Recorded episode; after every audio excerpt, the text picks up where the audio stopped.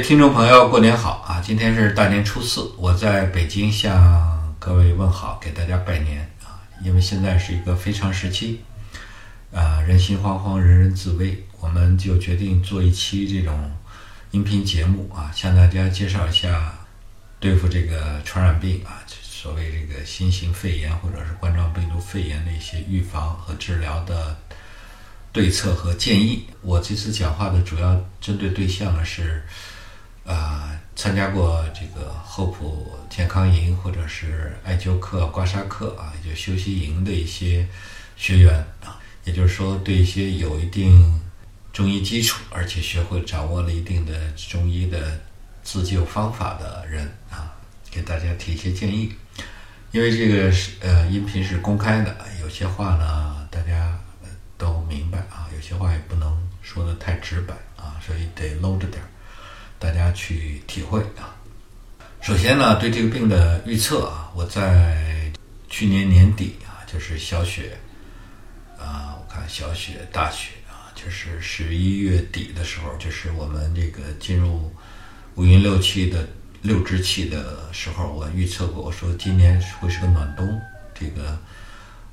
主气是太阳寒水，应该冷，但是呢，客气呢是少阳向火，结果呢就会变成一个给这个细菌病毒制造了一个流行的这种条件啊。当然，《黄帝内经》预测说呢会出现瘟痢啊，这个瘟呢是瘟疫的瘟啊，痢呢就是一个比较严重的一种病啊。但是按五运六气预测呢，这个事儿应该在大寒，也就是一月二十几号、二十二号的时候就结束了。但是现在来看呢，啊，由于各种原因的影响啊，包括这个瞒报的问题、出行的问题啊，造成了现在这种类似大面积的播散和流行啊，就是形成了很大的一种恐慌。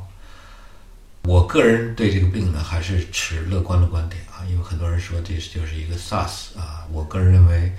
从它的呃发病情况和预后，还目前的治愈率和致死率来看呢，我觉得它远比不上 SARS 那么那么毒害的强烈啊。但是它比 SARS 的相比有一个其他特点，就是传染性比较强啊。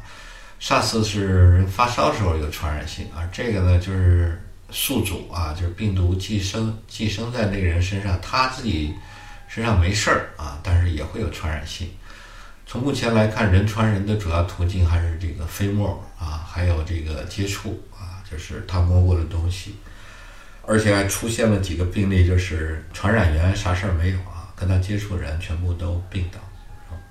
中医呢，对这种传染病呢，有了几千年的对它有的研究，也有的对策啊。我简单普及一下这个知识，就是。我们平平常人都会得感冒啊，这种感冒呢就是个体差异，也就是说你的饮食起居不当，或者你身体有了问题，着了风受了寒，你自己发烧了，然后得病啊，但是这个对别人不构成影响啊，是你个体的问题，这叫普通感冒啊。我们说伤寒说温病大概都是归到这一类。还有一种情况叫流行性感冒，流行性感冒就具有传染性啊。你跟他接触或者待在一起就会被感染啊，所以有时候这个幼儿园啊、小学啊或者家里这一病就病一家或者病一窝。但是，一般的流行性感冒有传染性，但是致死啊，就是让人病得很严重，并发什么心肌炎啊、肺炎啊、肾炎啊或者肝炎啊这种，呃，可能性并不是很大。所以呢，尽管它传染性比较强啊。但是不会引起人的恐慌。这次这个新型肺炎呢，这个说是冠状病毒肺炎呢，就是介于这个 SARS 和这个流行性感冒之间，是吧？你说它就是个普通流感吧，但是它最后影响让人致死，或者让一些有基础病的人得并发症死掉，最后是以肺炎死的啊！而且看胸片呢，是有那种毛玻璃一样的。这种影像，也就是说肺内有很大的感染啊，然后这种有渗出、有粘液，阻止了肺泡跟空气这种交换啊，然后最后憋死，有点像这种 SARS。但是就目前来看，我们呃无论是用西医的手段还是中医的手段来看，它的发病的症状和那种啊致死性呢，并没有 SARS 那么强啊。到现在我也没看到使用这个激素的抑制这种免疫反应的报道。所以对这个病呢，我个人认为，就是从开始的忽视到现在的极度的恐慌，甚至有点儿不渲染它的严重性，就不是政治正确这种倾向。是我觉得是走了两个极端啊，所以我个人更倾向于是一种流行性的啊流感啊，但是它最后的转归呢会形成肺炎。那说起治疗来讲，预防我们就不说了啊，现在说说起来说是马后炮啊，但是从中医的分析来讲，我们要关注几个事情，一个是关注这个呃时令和节气啊，就是。不管是瘟疫还是流感，它具有时令性啊，就是说到了这个时间段啊，这个气候这种情况下，它会发病。过了这个阶段呢，它就会自然消失。它有这么个呃特点啊。大家可能还记得非典，非典在零三年这小满以后，基本上都是零发病率，大家都认为是抗击非典啊，这个我们取得了成功啊。我个人更倾向于是天时啊。时令变了以后，它病毒失去了生存的这种条件。那很多人又抬杠啊，抬杠说：“你说它这个病毒对温度有有影响，你的依据在哪？”不光中医有对这个东西有看法，现代科学对这个也有也有这种研究和报告啊，证实这个理论。另外举个例子，就是在零二零零三年，就是非典后一年，北京呢有个研究病毒的实验室，有个研究生啊。结果是违反那个操作规定啊，带着病毒就上了火车回家啊，结果就引起了一阵恐慌啊。这个后来事实证明了，就是尽管他带着病毒，而且还坐了火车啊，有了密切接触的人，而且密闭的空间，事实上这个病没有传染，没有流行起来。什么原因呢？还是就是说时令变啊。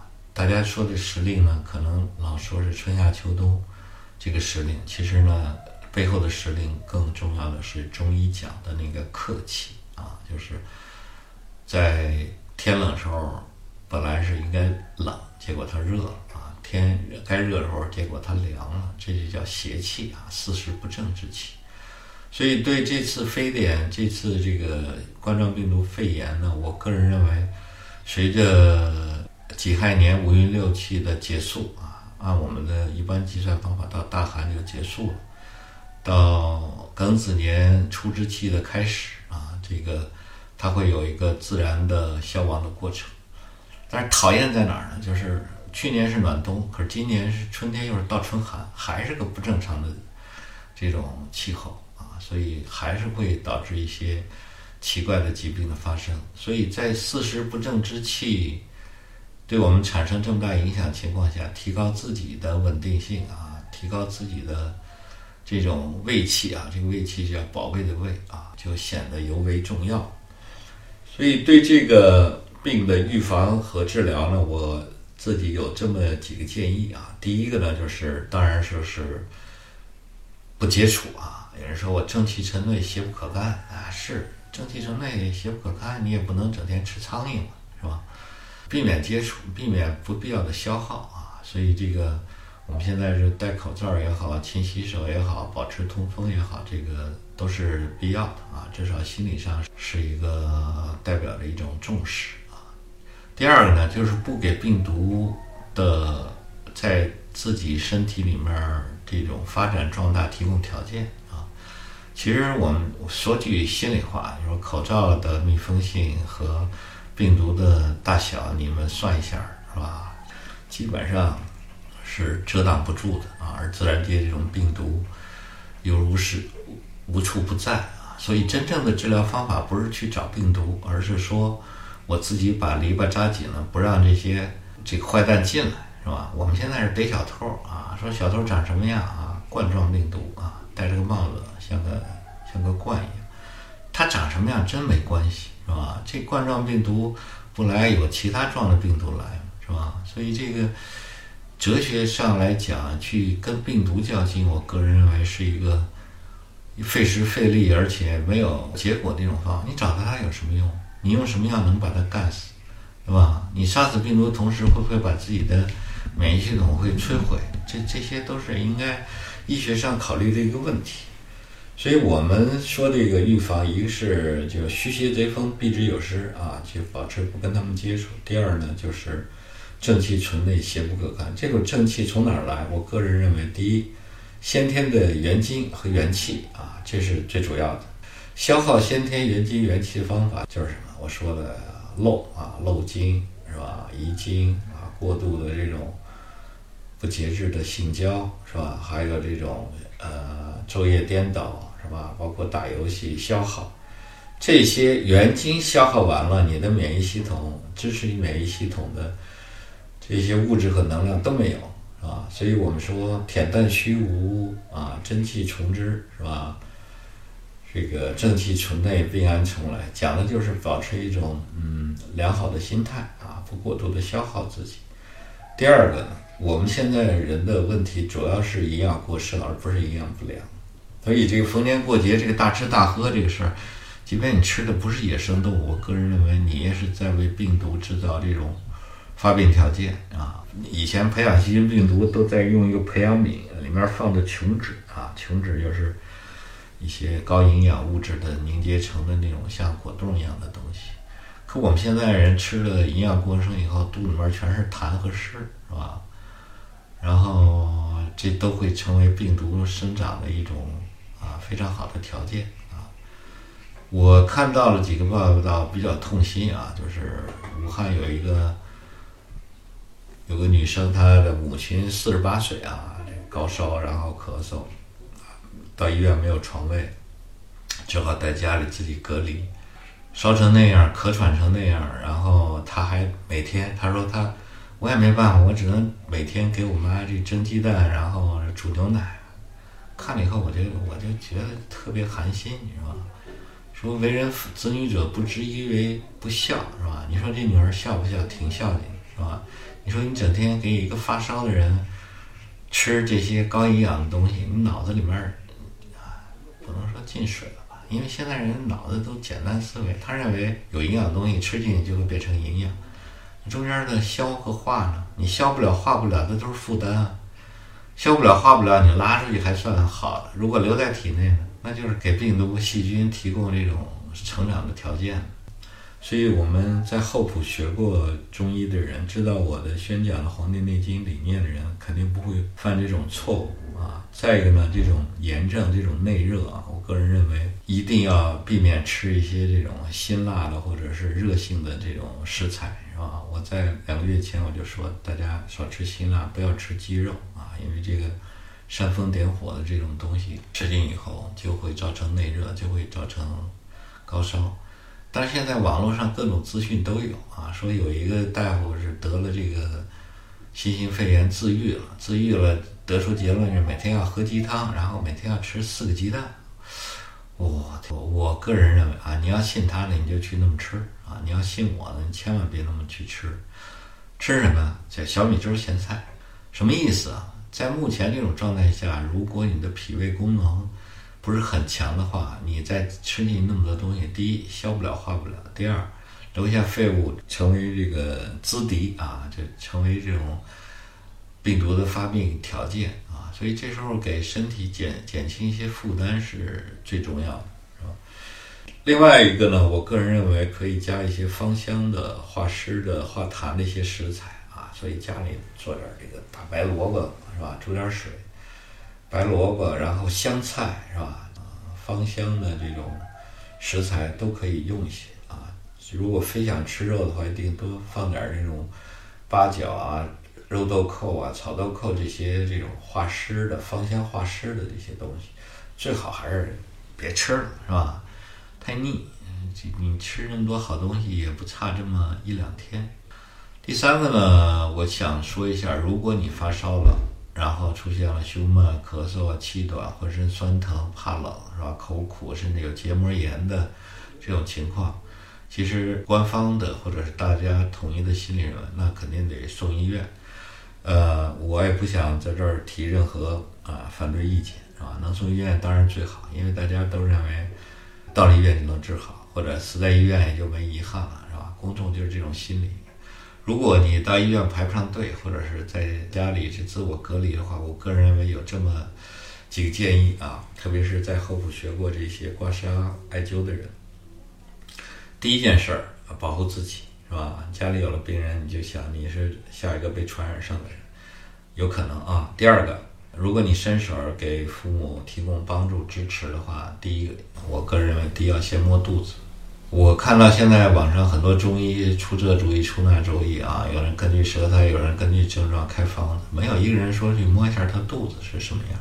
所以基本上有现在网上争执的有几个派啊，有人说是寒湿，有人说是湿热。这个寒湿和湿热是会转化的，湿是肯定的，浊也是肯定的。如果他是到医院里不分青红皂白就给输液挂水，然后输抗生素了，它很容易转成寒湿。如果是用了什么免疫抑制剂或者用了激素，它就变成湿热，啊？一定要看具体情况。所以我的第一个建议摸肚子，然后呢看舌苔。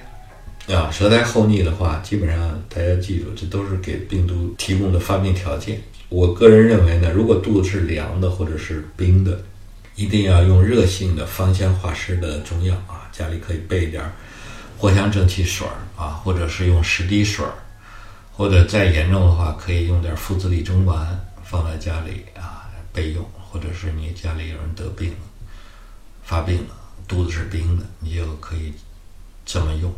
如果肚子是热的，然后呢，舌头是红的，而且舌苔偏黄，那就家里要备点叫银翘解毒丸，或者是备点灵窍解毒丸，或者是备点甘露消毒丹，这些这个清热解毒化湿的药。呃，如果身上有一阵冷一阵热的这种状态，而且还有这个眼睛发红呢，可以家里买一点小柴胡颗粒。啊，或者买点这种胸菊上清丸啊，就是川芎和菊花做的，去帮助他纠正自己的这种偏差。中医治疗这种病毒性的感染，或者是外感天行或者瘟疫的方法，基本思路就是这样：我不跟病毒细菌较劲，我只关心它的发病条件，病毒细菌。无处不在。如果我不给它发病条件的话，它就不会对我的身体造成伤害啊！这是我们基本的思路。还有呢，就是嗯，我看了一下这个卫生部这个发的这种第四版的这个指导意见啊，因为有了非典的教训，所以现在西医对这个使用抗生素。也非常谨慎啊，就在指导意见上，如果没有明确的细菌感染指标呢，就不要用这个抗生素。这点我是非常赞同啊。另外，接受了非典用冲击疗法使用大量激素的这种教训啊，我也没看到现在用激素的这种报道啊。所以这些药呢，一定要谨慎使用。非常可喜的是，我们看到北京啊有几例这种使用中药啊，就是完全。康复痊愈出院的这种报道啊，你仔细研读他的报道的话，你会发现，他措辞是这样啊：是在入院以后采取了对症治疗和中药疗法啊痊愈。第二例报道是入院以后采取中药治疗和对症疗法痊愈啊。什么叫对症疗法？对症疗法说白了就是没办法，没办法就是你哪儿有不行，我就是吧，给哪儿治啊。所以这是一个没办法的办法，啊，脱水了给补点液啊，疼了给吃点止疼药，是吧？尿不出来了给加点利尿或用点导尿，这叫对症疗法，啊，它背后的逻辑就是对这个病没有没有治疗的药物、特效药物或者是方法，所以这时候呢，中药的出使用啊，它的优势就体现出来，就完全通过。我们的四气五味升降浮沉阴阳的属性，用药的属性去调节人的这种正气啊，让它恢复到这种健康状态啊，这样能跟那个细菌和病毒去抗衡。所以这个事儿呢，要培养贵族思维。同样是病毒，有些人感染，有些人就不感染，有些人感染了就会发病，有些人就不会发病，有些人发病以后很快自愈了，有些人就拖得很长时间啊，这不是病毒的问题，是您体质的问题。所以我们还是强调那一点啊，一定要关心自己的饮食起居啊。下面再说几个题外话啊，大家可能记得我跟梁冬对话的时候说，零三年非典的时候，我还给北京市政府办公厅写过请战书啊，要求上非典第一线啊。这个后来没人理我，我就自己呢就是抓了三副药放在家里啊。当时我父母跟我住在一起啊，住在丁福庄北街。我跟我爸妈说呢，我就说，如果我发烧了，你别把我送医院，是吧？你给我煎好药，隔着门给我递进来就行。这其实一种强烈的意识，就是自我隔离，然后呢，相信中医中药啊能够治好这个病。所以大家现在呢，也可以参考我的这种思路和方法，是吧？第二呢，现在网上有很多人道德绑架，说你你怎么不冲上第一线，是吧？这个。你就光说不练，其实当年十七年前我的想法没错，是吧？十七年后呢，我的想法就更深入一些。其实应对瘟疫的话，中医中药有自己独特的这种优势，但是现在在呃话语权、舆论权，还有这种司法、立法、行政、执法权都都被西医垄断的情况下，中医很难发挥自己的作用。是吧？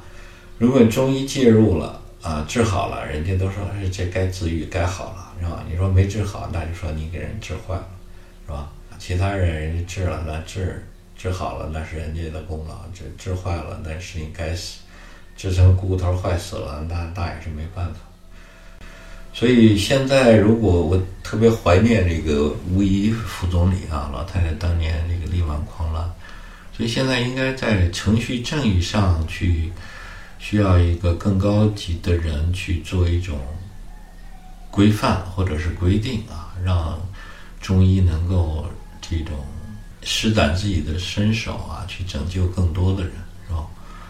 你比如说这个这个病发生了，中医院可不可以接诊这些传染病，是吧？我们可不可以用纯中医的方法去给他治？我们可不可以说这个病你不能输液，或者是不能用激素？也就是说，使用这些规范的抢救手段时候，中医的有没有决定权啊？然后呢，我们那就说我即便治好了一百个人，有一个没治好，那最后我们要担什么样的责任？这些问题不解决的话，中医很难有施展才华的这种空间和这种余地，是吧？所以大家都知道有个叫木桶原理，一个木桶能装多少水呢？取决于最短的那块板有多高，是吧？现在别说最短那块板有多高了，我们现在连底子都没有，是吧？你盛不了水，为什么呢？举个例子，你比如说阑尾炎，急性阑尾炎啊，那比如说我用中药或者针灸的方法给他治啊，就缓解了，然后他不用去动手术，那我治好一百个没用。